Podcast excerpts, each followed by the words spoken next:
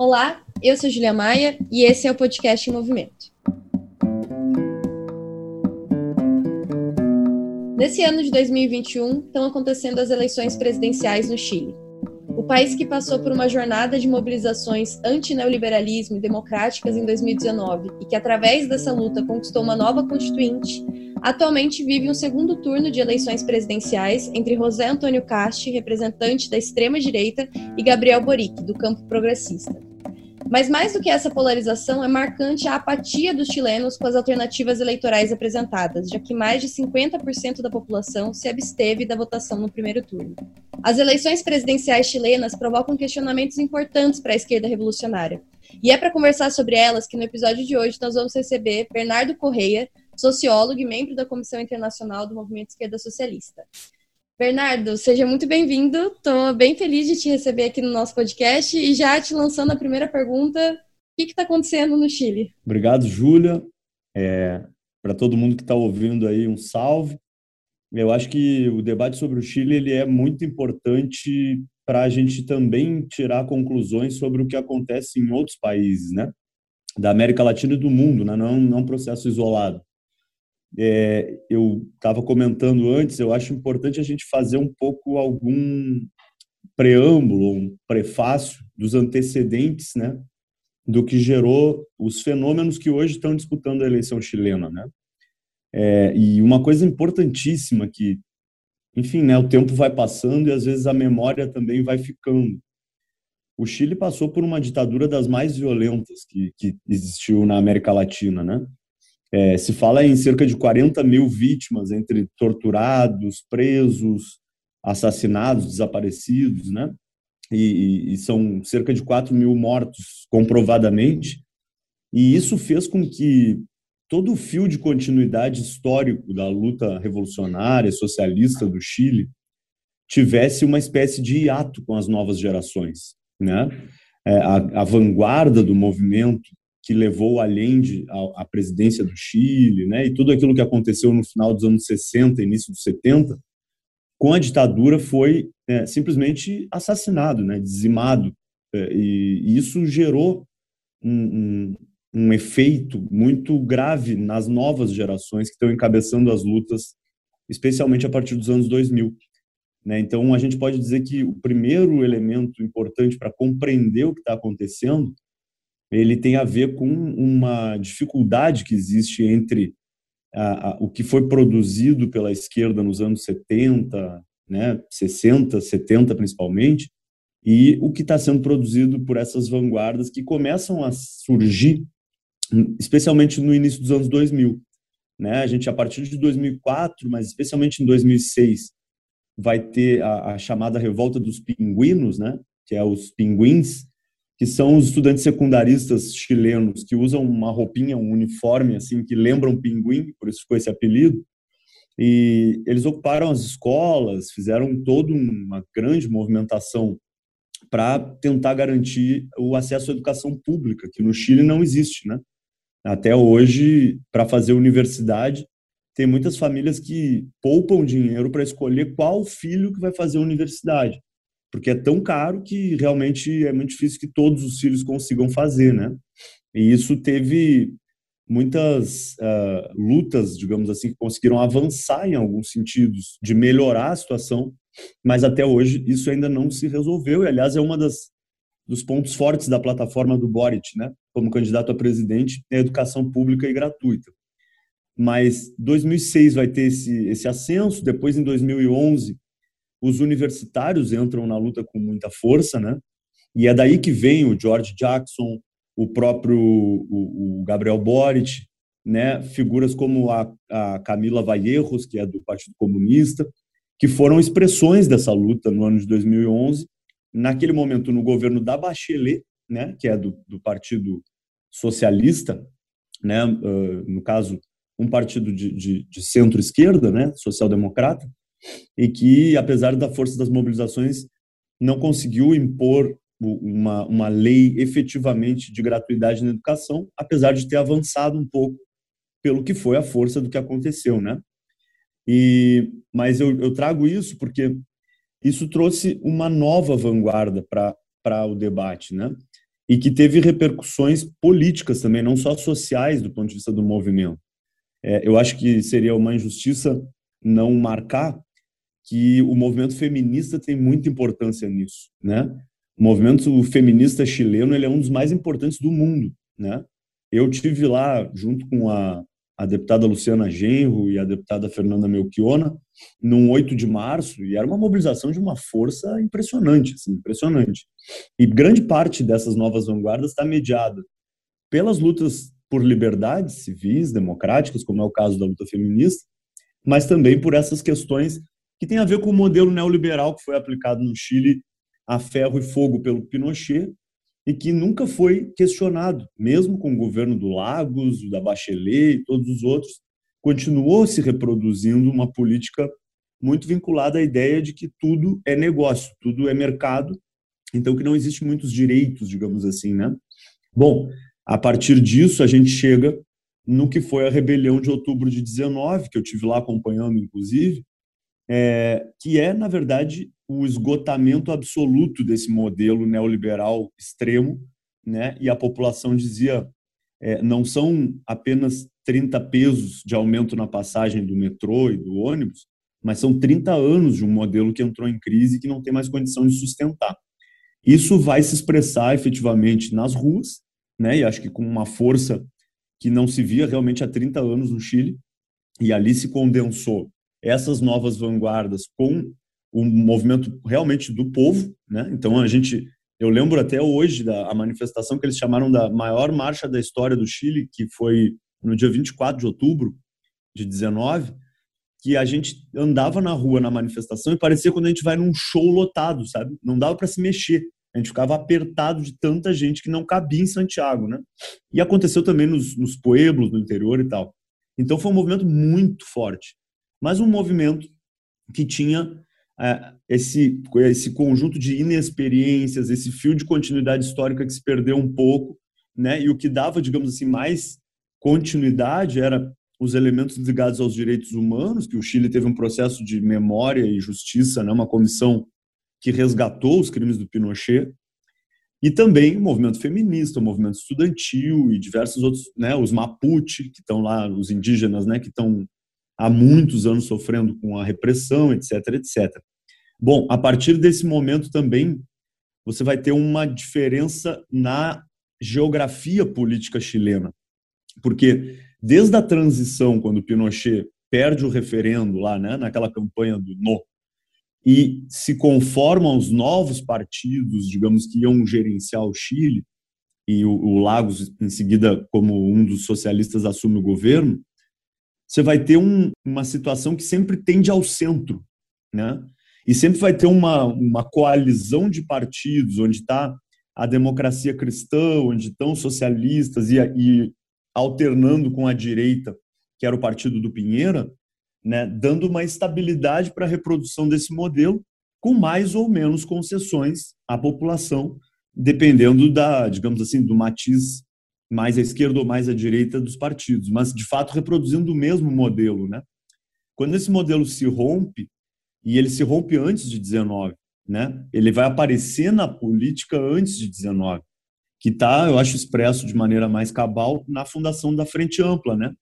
O Frente Amplo, que foi um, um movimento de vários coletivos, pequenos partidos, etc., que romperam com a coalizão que a concertação, que era justamente o que a Bachelet dirigia, uh, aquela coalizão onde estava a democracia cristã, os socialistas e em algum momento inclusive o próprio Partido Comunista, né, no que ficou conhecido como Nova Maioria, é, é, isso se, se, se, rompe absolutamente quando a, a Frente Ampla se lança em 2016, 17, e eles chegam a fazer 20% dos votos, né, tanto para a presidência quanto para o parlamento, e elegem muitos desses jovens que foram os pinguins, os que tiveram em 2011, etc., viraram deputados, né? Então, muito do que a gente está vendo hoje, e o próprio Boric é a expressão disso, né? É essa nova vanguarda que surgiu, vitaminada pelo processo de luta de 2019. Mas aí, eu gostaria de agregar um negócio antes da gente passar para a próxima pergunta, que tem a ver com o que tu dizia no início, de que a, a população chilena não está tão empolgada assim a participar do processo eleitoral, né? Isso na verdade é um pouco já histórico, não é algo assim tão novo, né? Justamente porque tinha esse centro de estabilidade com baixa representatividade política, mas também com um, um, grande erro político que o partido do Boric cometeu e ele foi quem é, capitaneou, nesse caso já um partido que formava parte da Frente Ampla, que se chama Convergência Social, é, durante a rebelião eles assinam um acordo com Pinheira, né, uma espécie de acordo de paz, para que é, tivesse uh, uma certa estabilidade para o governo não cair, com o compromisso de que teria uma Assembleia Constituinte. Né? Esse acordo ficou na vanguarda que estava nas ruas, no povo que se mobilizou, isso ficou muito, muito mal. Né? E efetivamente o Boric ficou com a marca daquele que traiu o processo de mobilização ao aceitar um acordo com o governo de direita do Pinheira, né, que estava balançando para cair e acabou se sustentando a partir desse acordo. Claro que teve a repercussão de conseguir a Assembleia, né, de, de conseguir efetivamente ter uma Assembleia Constituinte, mas uh, a avaliação que a grande maioria dos coletivos né, que estavam mobilizados ali fizeram é de que a atitude do Boric e da Convergência, assim como outros partidos, porque não foi só eles, né, foi uma atitude que se colocou por fora e acima do movimento, sem sequer consultar o movimento para aceitar um acordo desse tipo, né?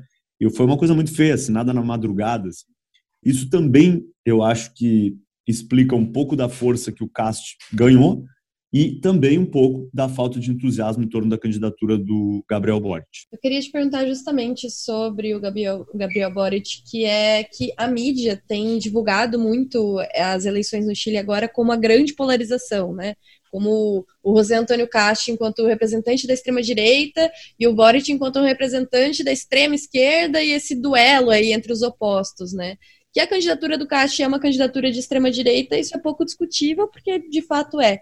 Mas, na tua opinião, a candidatura do Boric representa uma esquerda radical? Eu acho que ela tem, é, é, às vezes, na história, a essência e a aparência elas não se encontram, né? Eu acho que o, a candidatura do Boric ela é produto desse processo que eu estava falando e ela traz as contradições que esse processo tem, porque também o movimento que aconteceu em outubro de 19 ele não era um movimento que tinha um programa muito delimitado, né? Ele sequer tinha uma direção política muito delimitada, né? Ele foi realmente uma explosão, né? Um estagido, como se diz eh, por lá no Chile, né? E isso foi de uma maneira muito é, indiscriminada contra o conjunto do regime, inclusive às vezes contra a própria esquerda de turno, né? Portanto, como o Boric vem de uma tradição dessas vanguardas que se mobilizaram a partir de 2000 e a, os métodos dessa vanguarda sempre foram muito radicalizados, né? Ocupações de universidades, de escolas, é, barricada, enfim, um conjunto de ações taticamente radicalizadas. É, essa aparência radical às vezes esconde uma essência de um programa que não consegue muito superar os limites daquilo que seria um, um reformismo mais, mais honesto, digamos assim, né? Porque também, é, para poder fazer uma comparação, não daria para comparar o Boric e o Lula, né? Ou o Boric e a Bachelet, porque o Lula, a Bachelet e os outros representantes do progressismo mais clássico ali dos anos 90, ele já tem algumas ligações orgânicas, orgânicas com setores da classe dominante, etc o movimento que a Frente Ampla fez e que o Boric é, de alguma maneira, representante, ele passou por fora disso. Né? Ele, ele vem por fora desse regime. Se tu fosse me perguntar programaticamente a candidatura do Boric é uma candidatura de extrema esquerda, eu diria não, não é. E também por conta do próprio acordo que eu me referi antes, né? Que acho que foi uma postura equivocada e, e, e de alguma maneira uma traição ao que o movimento vinha fazendo. Mas como isso aparece para a sociedade chilena é um pouco diferente, porque também ele é um cara que representa esse processo que aconteceu antes de uma maneira mais orgânica, porque ele foi junto com o Jackson, eles foram os dois, mentira, ele, o Jackson e a Camila Vallejos, né, foram os três principais expoentes das mobilizações, especialmente de 2011. Então, há um, um descompasso aí entre o que há de novo com o Boric, que de fato ele representa algo novo, ele não é parte do, do, do regime como outros partidos já se tornaram, mas também tem um conteúdo muito, que na minha opinião tende a se agravar, de tentar demonstrar que não é isso. Né? Para poder governar, tentar mostrar que não, a gente é aberto, a gente quer fazer acordos, a gente não é isso tudo, etc, etc. Quando, de alguma maneira, o que a sociedade chilena pede são saídas radicais, né? Senão não tinham ido para a rua da forma que foram, etc. Então, é, o fato de ter feito o acordo e esse acordo ter levado a luta para um terreno no interior do regime coloca o Boric como parte desse regime também, né? E, e diminui, digamos, esse conteúdo radical do que ele poderia ser. E também levar a luta para o terreno do regime fortalece a extrema direita que se coloca por fora dele, né? Porque mesmo o Castro está com dificuldade em fazer acordos com os partidos do regime, em função de que ele tem uma postura proto-fascista, né? Então, imagina um país que passou por uma ditadura como foi a do Pinochet, não é simples que as pessoas se posicionem a favor de um cara que reivindica esse tipo de crime contra a humanidade, né? Mas ele se apresenta como o Bolsonaro se apresentou no Brasil, como alguém antissistema, né, contra tudo que está aí, aquela história que a gente conhece bem no Brasil, e acabou angariando votos, especialmente no interior do país, né, onde os conflitos foram mais fortes. E também, não sei se o pessoal conhece, mas o Chile tem um peso grande do anarquismo. Né? É histórico isso. Né? Existe muito anarquismo no Chile. E as táticas que os anarquistas utilizaram durante a rebelião, em, em algumas vezes, foram táticas de. É, aquela coisa, vamos saquear porque tem que saquear, vamos tocar fogo nas igrejas porque a gente não acredita em nenhuma religião, etc. E gerou um certo sentimento numa parte da população, especialmente quando a gente está tratando de pequenos comerciantes, né? de uma classe média que foi muito empobrecida pelo, pelo modelo, um sentimento de, ah, não, nós queremos ordem, nós queremos lei, chega de bagunça e tal, né? Então, esse conjunto de coisas trouxe para o terreno uma possibilidade de uma extrema-direita é, com características bastante perigosas, né? Bastante perigosas mesmo, que reivindicam boa parte do que o Pinochet fez, econômica, política e, inclusive, é, violentamente falando, né? E, e, essa, e essa situação também faz com que o grande desafio, talvez, que tenha a esquerda chilena nesse momento, além de apresentar um programa que se relacione mais com as necessidades do povo mesmo, e não tanto com uma abstração democrática, sabe? Com bandeiras que não têm muito a ver com o prato de comida na mesa, vamos dizer assim, é, mas, além disso, também que proposta se tem para sair desse regime, né? Para sair dessa democracia capturada pelas grandes corporações neoliberais. Isso me parece que ainda está por vir. Mas as tendências, e aí termino, é, do que tem saído, das informações que nos chegam, é que o Boric está tentando responder a, a, a certa rejeição que existe por essa marca da radicalidade, tentando dialogar com pautas que são bastante difíceis de que ele consiga dialogar, né? Então, a gente vai pensar, por exemplo, a violência policial no Chile, né? Os, os carabineiros lá, eles são a mesma polícia que era a polícia do Pinochet, né? Não é à toa que em 2019, em outubro, eles atiravam no olho das pessoas, que era para marcar o cara, para ele nunca mais voltar para a rua, etc, etc, que são métodos que esses policiais aprenderam no período da ditadura e que nunca foi revisto, né? Essa é a verdade. Então, aí tentar fazer um discurso que ah, nós vamos combater o narcotráfico, porque não sei o que e tal, é um negócio que, no final das contas, acaba não dialogando muito, penso eu, com a base que precisa ser mobilizada para sair desse regime, né? É, se a gente pensar a Constituição de hoje, no Chile, ainda é a Constituição que, que, que saiu da transição ali, né? Que o Pinochet tinha, inclusive, aceitado. Então, é, a, a, Assembleia Constituinte somada ao processo eleitoral, ela indica que o povo quer sair fora desse regime político que já está completamente apodrecido, né?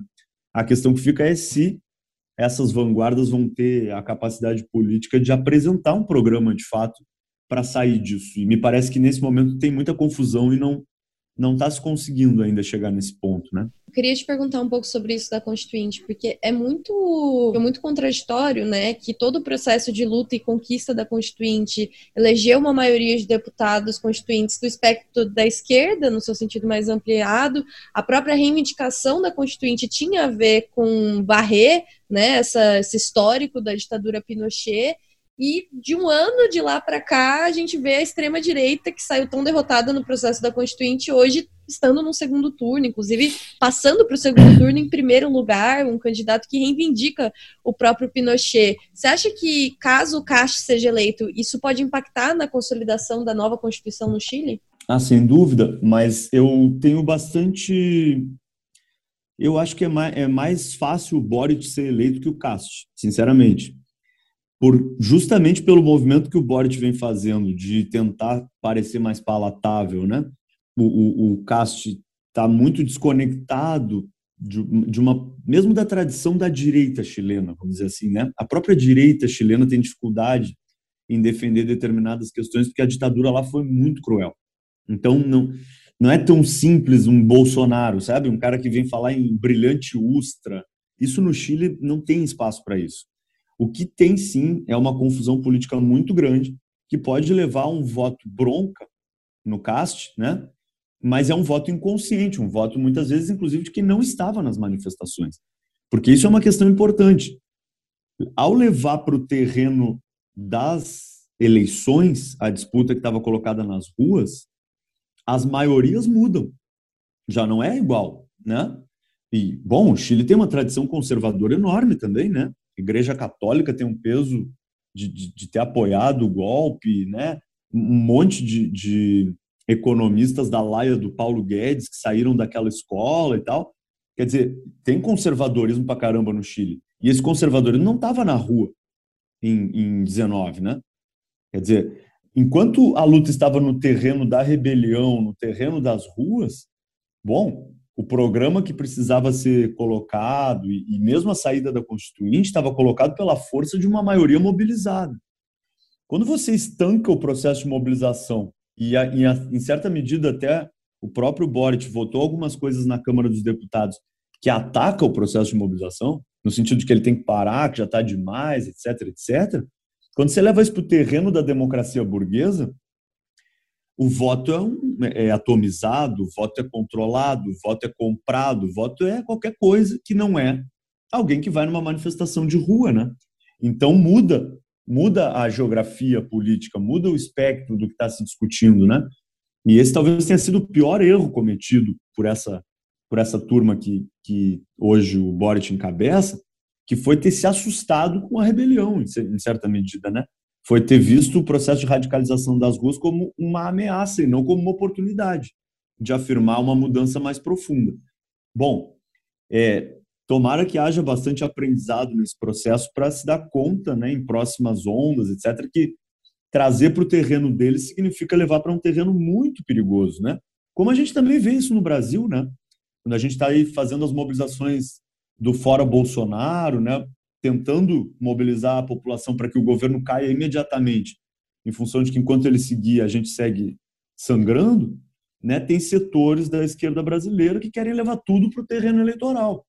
Esse terreno não é o nosso, ele pode ser inclusive funcional ao Bolsonaro, a um Moro, a um Dória ou qualquer coisa do gênero, entende? Então, compreender essa, essa questão do regime, na minha opinião, ajuda muito, vendo o processo chileno, até mesmo para atuar em outros países onde isso também está colocado, né? E, e, muitas vezes é por aí que a extrema-direita encontra um vazio para se colocar como aqueles que vêm para arrumar na força, mas sem respeitar a liturgia e, né, e, e os determinados parâmetros da democracia burguesa que foi construída nesses países depois das ditaduras que passaram. Então, me parece que talvez o grande debate nessa história é como construir uma esquerda que seja ao mesmo tempo anticapitalista, independente do regime político e que apresente uma saída de outro regime, né? Que não é como a extrema direita defende um fechamento das liberdades democráticas, mas todo o contrário, né? Um, um alargamento das liberdades democráticas e um alargamento da igualdade econômica.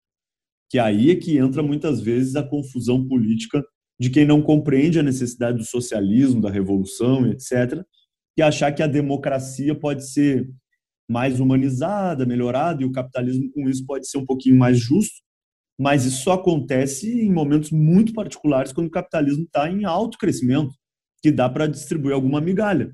Porque quando a coisa chega de uma forma mais.